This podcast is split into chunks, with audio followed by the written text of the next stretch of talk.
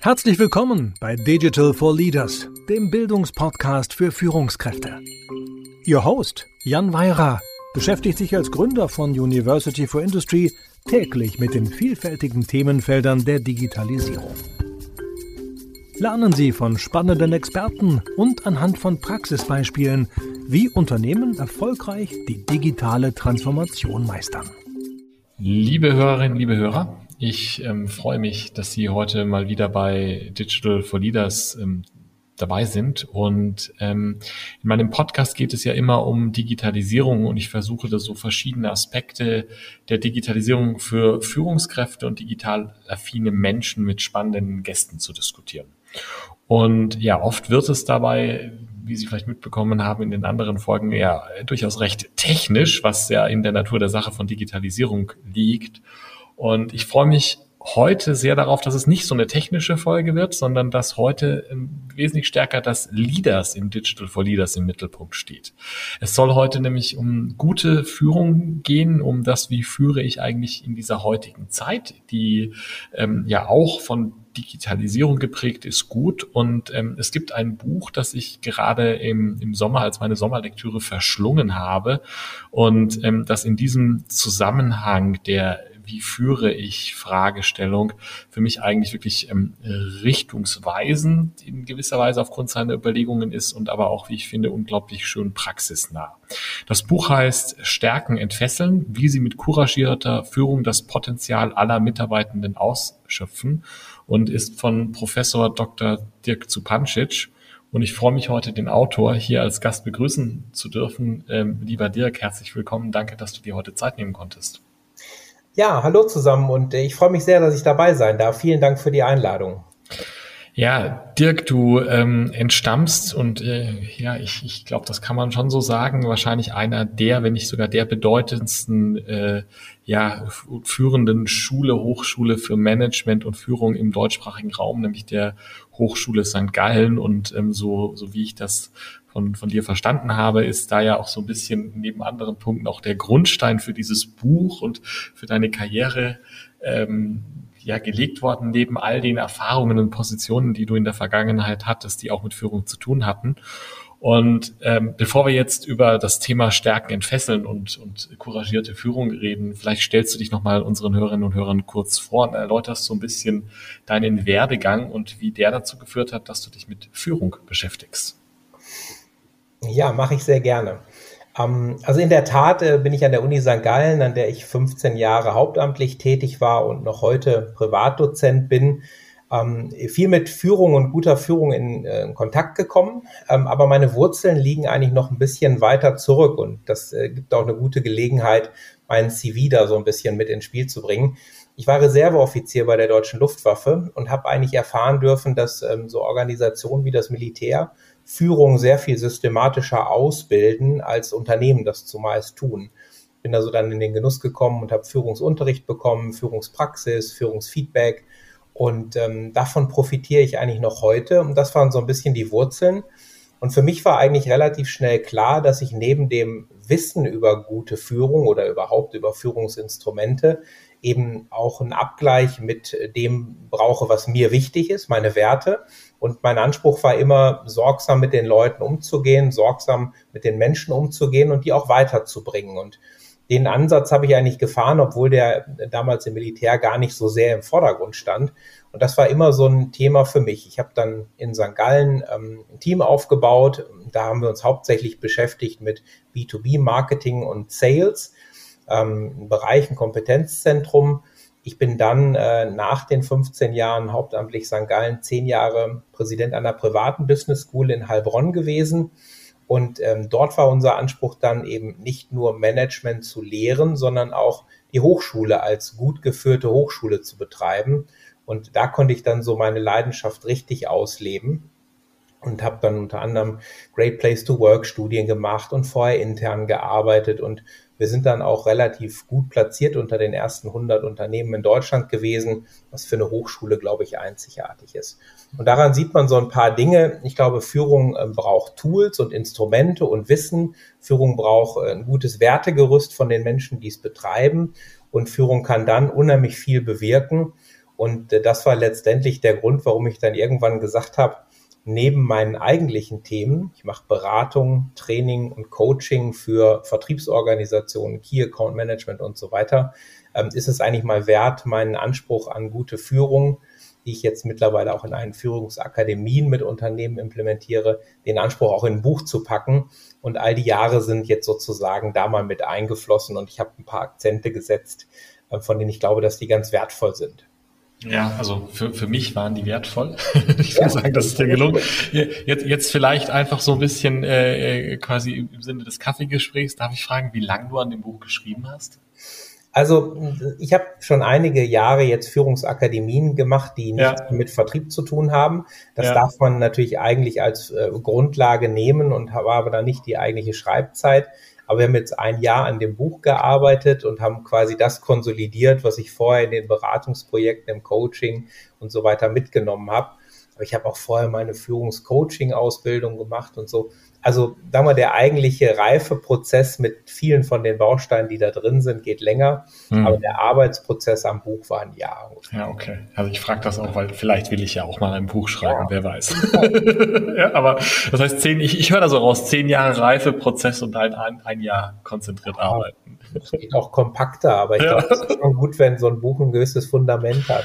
Ja, genau. Mir, mir ist, ähm, als ich ähm, de, dein Buch, als ich Bestärken in Fesseln gelesen habe, eine Sache hat sich bei mir sehr eingebrannt. Und zwar dieser Gedanke von dir zu sagen, agil zu führen, was ja so ein bisschen in aller Munde ist seit, ich würde jetzt mal sagen, einem halben Jahrzehnt oder so, ähm, sagst du ja, aber. genau. Und kannst du das mal erläutern? Weil das ist für mich so ein Gedanke, wo ich so dachte, so hoppla, das, das, ich würde mir wünschen, dass das mehr Leute verstehen würden. Ja, ähm, also vielleicht muss man, muss man zunächst nochmal sagen, ähm, äh, es gab so eine Initialzündung, die mich mal wieder so ein bisschen auch provoziert hat, ähm, nochmal in den Gedanken einzusteigen. Und das war so ein LinkedIn-Post. Vielleicht erinnerst du dich noch an die Stelle im Buch. Da mhm. war wieder ein so, ein so von diesen Posts irgendwie Mitarbeiter von heute wollen alle Schmetterlinge sein, ja. die wollen sich entfalten und wollen nicht mehr Ameisen sein, die fleißig ihre Arbeit verrichten. Und ich finde, wenn man das äh, jetzt mal mit der gelebten Unternehmenspraxis vergleicht, dann stimmt das einfach nicht. Es stimmt einfach nicht, dass alle Mitarbeitenden sich selbst verwirklichen wollen, dass sie alle sinnstiftend arbeiten wollen, dass alle Mitarbeiter flexibel ihre Jobs erledigen wollen. Das ist ein großer Irrglaube. Und ähm, ich glaube einfach, man muss da auch realistisch auf das Potenzial der Mitarbeitenden schauen, die man hat. So. Und von dem mal ausgehend, glaube ich, ähm, ist das Thema Agilität ein unheimlich interessanter Ansatz, Klammer auf, für einen Teil der Mitarbeiter, die ich habe. Und es passt einfach nicht überall. Und insofern glaube ich, ähm, ist eine Führungskraft heute gut beraten, sich mit agilen Methoden zu beschäftigen und die in den richtigen Situationen mit den richtigen Teams anzuwenden. Aber ich glaube, vor dem Agilen, was für mich auch ein Stück weit eine hohe Kunst in der Führung ist, kommt eigentlich das eher bodenständige Managen. Und ähm, ich glaube, die, dieses Bild, was ich da verwende von den Führungsstilen, also den Anspruch, dass eine gute Führungskraft ein Full-Range Leadership-Potenzial haben sollte, das macht das ganz gut deutlich. Ich spreche ja von sechs Führungsstilen. Und auf der einen Seite ist ein ganz klassischer transaktionaler Ansatz, nämlich die direktive Führung durch Anweisung und Kontrolle häufig heute total unpopulär geworden, weil man denkt, so kann man das doch nicht mehr machen. Und auf der anderen Seite stehen die Dinge, die auch mit agiler Führung harmonischer zusammengehen, nämlich Coachiever-Stil und inspirierender Stil. Und das ist so mhm. dieser transformatorische Ansatz, wie man in der Führungslehre so schön sagt. Und ich glaube, eine Führungskraft muss das ganze Portfolio beherrschen. Und ich glaube, es gibt ganz viele Situationen, wo einfach sich eine Führungskraft bewusst sein muss, dass es auch das Instrument der Anweisung gibt. Und äh, da darf man auch nicht sich zu fein sein, das einfach anzuwenden. Und dann kommt so die Brücke, das erfordert dann eben Courage und Mut. Äh, und das finde ich dann häufig teilweise nicht mehr, weil wir Führung immer so glorifizieren und sagen, es geht alles über Leadership und so weiter. Hm. Mhm. Also das ist, das ist ehrlicherweise das Bild, wo ich sagen muss, das hat sich total bei mir eingebrannt, was du gesagt hast mit den, mit den Schmetterlingen ähm, mhm. und Ameisen. Und ich glaube, dass ähm, das ist durchaus auch eine Sache, wo ich, ich habe dann, ich, hab, ich bin sehr ins Grübeln gekommen, muss ich zugeben. ja.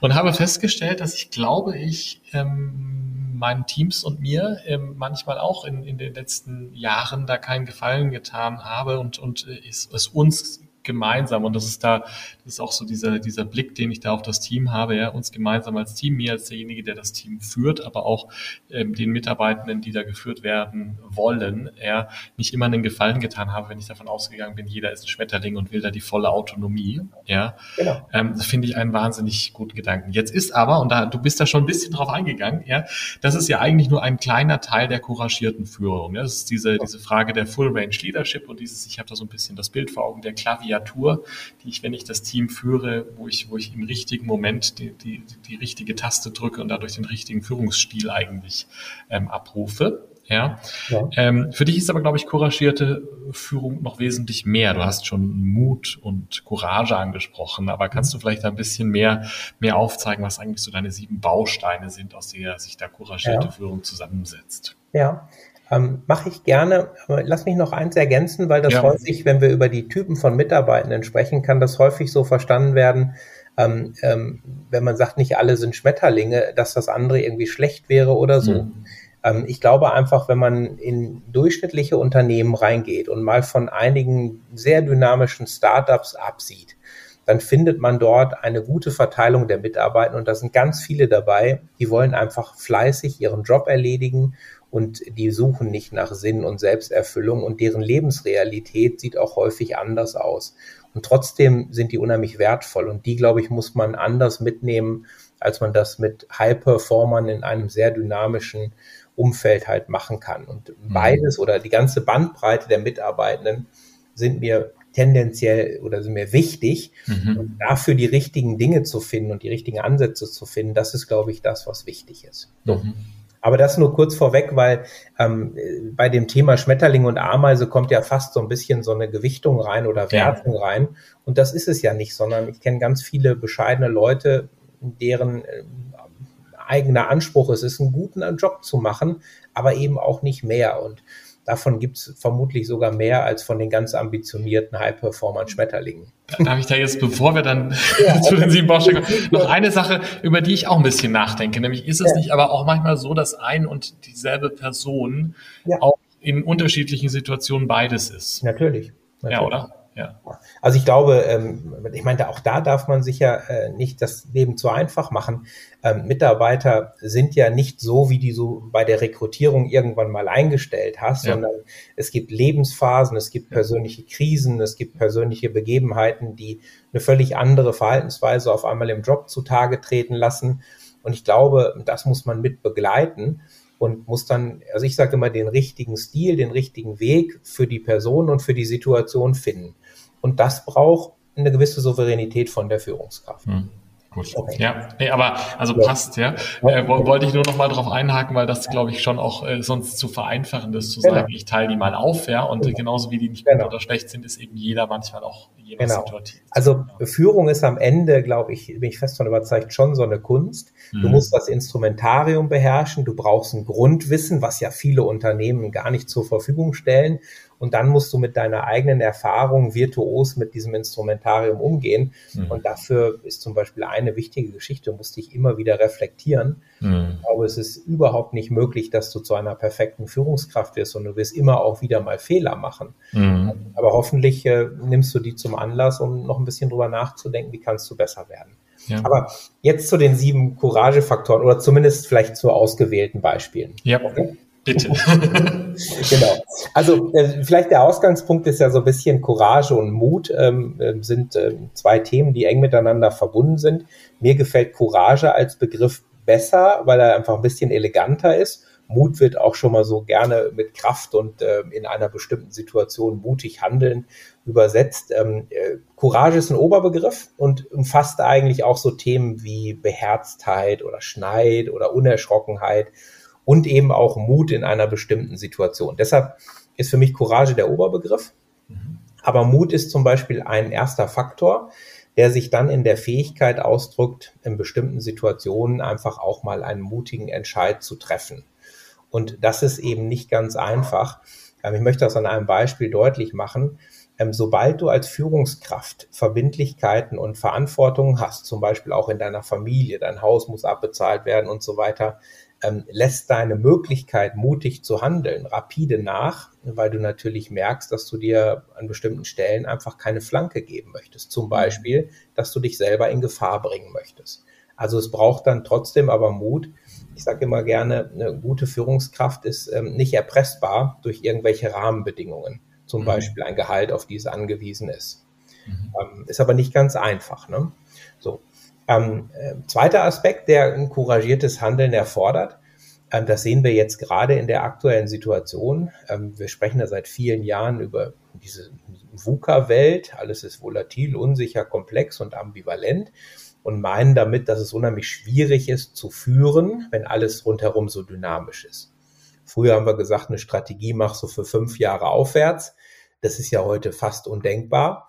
Aber trotzdem, wenn du einen großen großes Unternehmen führst oder Teile davon, brauchst du Budgetierung, du brauchst Investitionen, du brauchst langfristige Dinge, die aufgebaut werden müssen. So. Unter dem Gesichtspunkt musst du eigentlich mit den ganzen dynamischen Rahmenbedingungen konstruktiv umgehen können.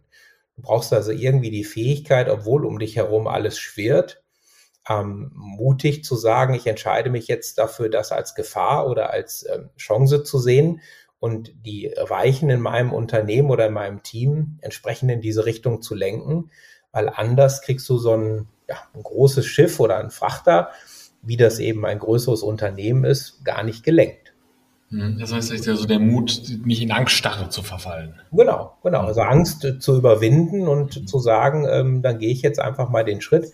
Und was ich so erlebe, deshalb kommen ja diese Faktoren zusammen, ist, dass Führungskräfte sich einfach schwer tun, an bestimmten Dingen überhaupt Entscheidungen zu treffen, mhm. weil sie sagen, ja, ich kann es nicht richtig einschätzen, weil sie sagen, ja, wenn, dann kommen mir irgendwelche komischen ähm, Folgedinge, die fliegen mir um die Ohren.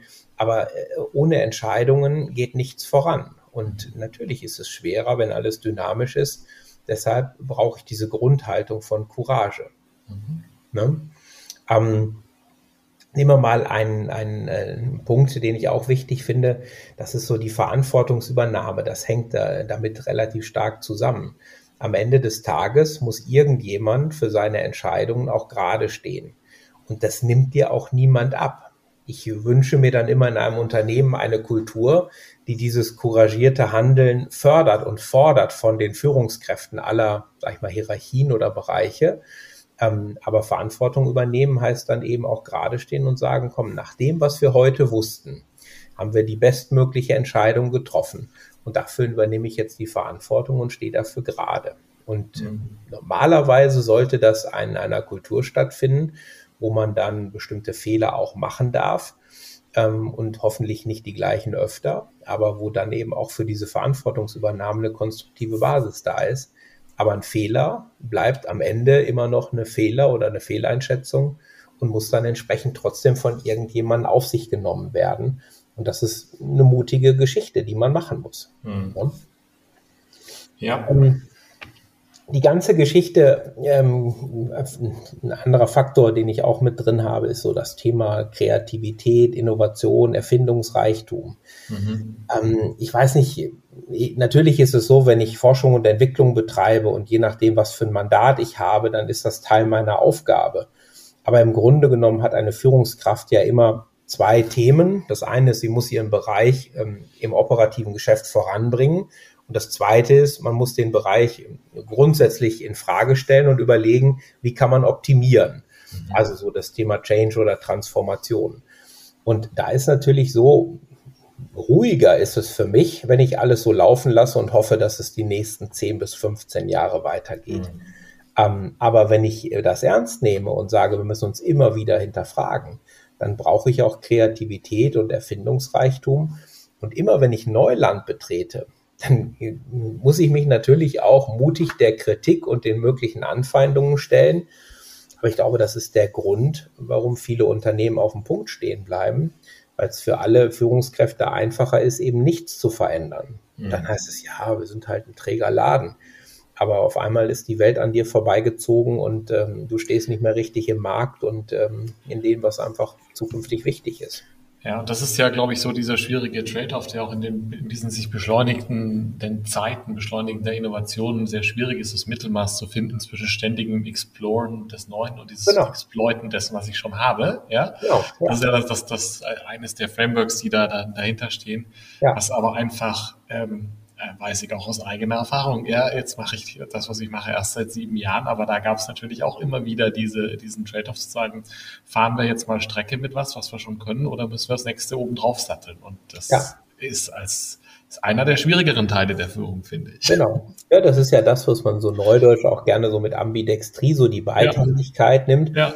Und ich meine, ganz praktisch ist ein großes Thema dabei, schlicht dein Zeitmanagement. Mhm. Ich meine, das Operative frisst dich ja eigentlich täglich so stark auf und meistens sind Führungskräfte ja nicht nur mit Führung beschäftigt, sondern auch noch mit anderen Themen, dass du eigentlich für das Transformatorische und das, was eigentlich deine, deine wichtige Aufgabe ist, um deine Organisation, dein Team, dein Bereich oder das ganze Unternehmen für die Zukunft aufzustellen, dass das quasi immer hinten runterfällt. Ne? Mhm. Und äh, diese Beidhändigkeit, äh, dem muss man Raum geben. Und ich sage einfach, ich glaube, dass gerade für den transformatorischen Bereich auch Courage wieder nötig ist, um sich auch mit frischen Ideen ja, dann auf einen neuen Weg zu machen.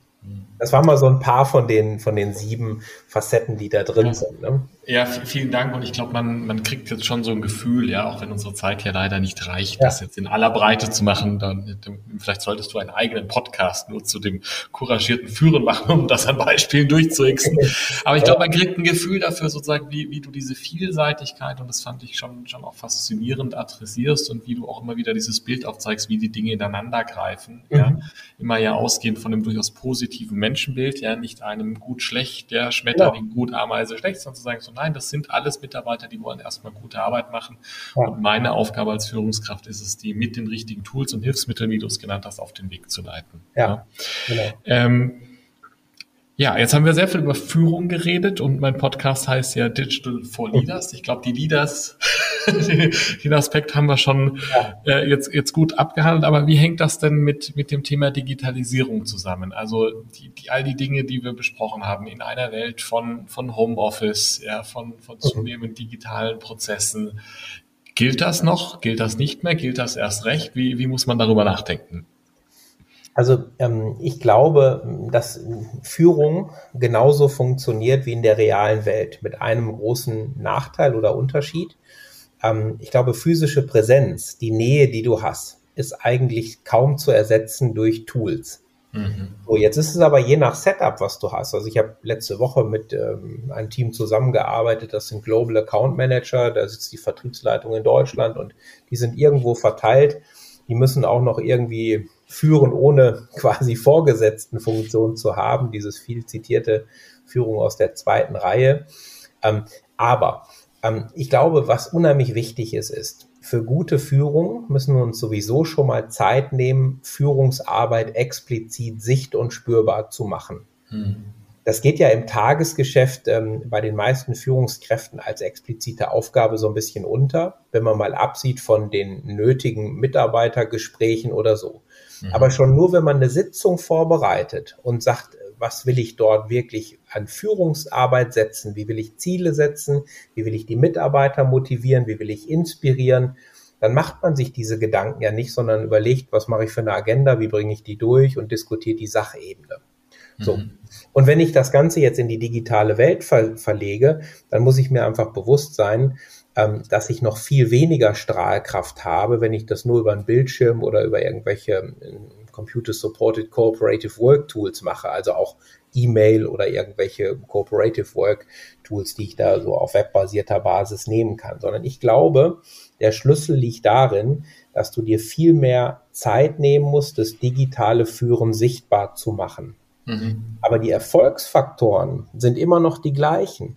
Also wenn du beispielsweise inspirieren möchtest und den Reason Why, dann muss man den noch viel expliziter über die digitalen Medien den Leuten klar machen und immer wieder wiederholen, als wenn du als Person mit denen täglich zusammen mhm. bist und die sehen, wie du agierst und was du sagst, auch bei der Kaffeepause und so weiter. Mhm.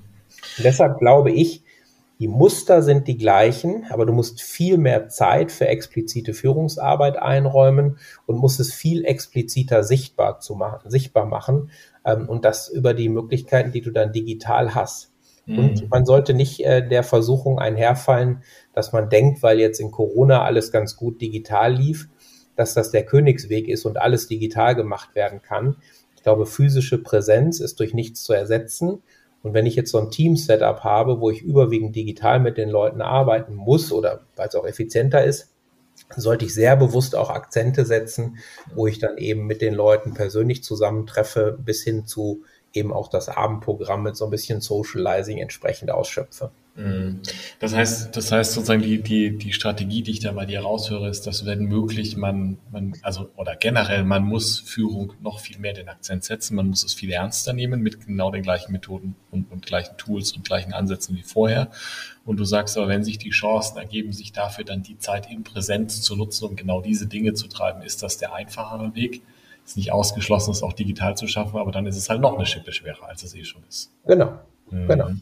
Ja. Also dem kann ich nur aus meiner, meiner leidvollen Erfahrung zustimmen. Ja, ich, ich empfinde das digital zu führen ungemein schwieriger, muss ich schon ja. sagen. Ja. ja. Es geht, aber es ist schwieriger und die, die Chance, wenn man es dann mal in Präsenz zusammenkommen kann, das sind die, die Highlights eigentlich. Die, die ich glaube auch, man muss sind. den Kommunikationsaufwand ganz plump auch hochfahren, um eben dieses explizitere, sichtbarere zu machen. Ne? Ja. Also wenn du unter normalen Umständen halt einfach ähm, ja, dich regelmäßig persönlich siehst, aber am Wochenanfang so ein Kickoff machst oder sowas. Oder manche machen ja je nachdem, in welchem Bereich, morgendlich so ein kurzes Stand-up-Meeting. Ähm, ich glaube, das musst du digital einfach noch höher fahren von der Häufigkeit, damit die Präsenz da bleibt. Denn mhm. also ich beschreibe das immer so. Die Aufmerksamkeit von Menschen ist mittlerweile wie so ein Postfach von E-Mails. Was oben aufpoppt, das hast du auf dem Radar und was so runterfällt, weil es einfach neue Nachrichten gibt, die das wegschieben, das ist irgendwann auch aus deiner Aufmerksamkeit entronnen. Mhm. Und eigentlich musst du immer wieder die wichtigen Dinge nach oben holen. Und mhm. ähm, ich glaube, das geht dann nur, indem man sich auch mit der Kommunikation mehr Mühe gibt. Ja, ja, finde ich einen sehr schönen Vergleich. Lieber Dirk, wir könnten, glaube ich, noch eine Stunde weitermachen oder wie gesagt einen ganzen Podcast-Folge ja. zum Thema couragierte Führung. Ja. Vielleicht eine spannende Idee, die wir mal weiterspinnen sollten. Ähm, ich glaube, für den heutigen, heutigen Tag, um unser Format nicht zu sprengen, müssen wir so ein bisschen zum Ende kommen. Ja. Ähm, was sind denn für unsere Hörerinnen und Hörer die drei Sachen, wo du sagen würdest, das möchte ich, möchte ich euch, möchte ich Ihnen gerne mitgeben ähm, in Sachen couragierter Führung? Ja. damit man Stärken entfesselt, ja. was du schön genannt hast. Ähm, also das Erste, was wir ähm, gar nicht äh, explizit thematisiert haben, ist, ähm, gute Führung ist ein Privileg. Und äh, weil wir ja alle immer so nach Sinnstiftung suchen, glaube ich, ähm, äh, lohnt es sich für Führungskräfte, weil sie eine relativ anspruchsvolle Aufgabe haben und auch mit vielen Frustrationen und negativen Dingen konfrontiert sind, sich bewusst zu werden, dass sie das Privileg haben, dass sie die Zeit der Mitarbeiter, die die in ihrem Job verbringen, so gestalten können, dass es wertvolle Lebenszeit ist. Und das finde ich ein unheimlich starkes Ding, wenn du dir das bewusst machst. Mhm. Wenn du mhm. dir es nicht bewusst machst, läufst du schon Gefahr, dass du dir Mühe gibst mit guter Führung und irgendwie das Gefühl hast, aber danken tut's mir keiner so richtig. Mhm. Ähm, das nur so als kleine Randbemerkung, da könnte ich auch noch viel zu sagen, aber gute Führung ist ein Privileg und man soll eigentlich dankbar sein, wenn man diese Rolle als Führungskraft ausführen kann. Mhm, ähm, zweitens, Zweitens ist äh, das Thema, ich glaube, gute Führung braucht Wissen über Instrumente, Tools und auch so ein bisschen psychologische Zusammenhänge oder Managementkonzepte. Und ähm, ich glaube, es tut gut, wenn man sich in, damit ein bisschen beschäftigt. Manche Unternehmen bieten mittlerweile Führungsakademien an. Ich mache ja auch sowas für Unternehmen. Ähm, aber häufig stelle ich so fest, es gibt Führungskräfte, die sind durch ihre Fachkompetenz in die Rolle gekommen und haben de facto von Grundzügen guter Führung keine Ahnung und machen es manchmal trotzdem gut, weil sie es intuitiv gut machen oder einfach aus, ja, aus, ihrem, ähm, aus, aus ihrem eigenen Antrieb ganz gut machen.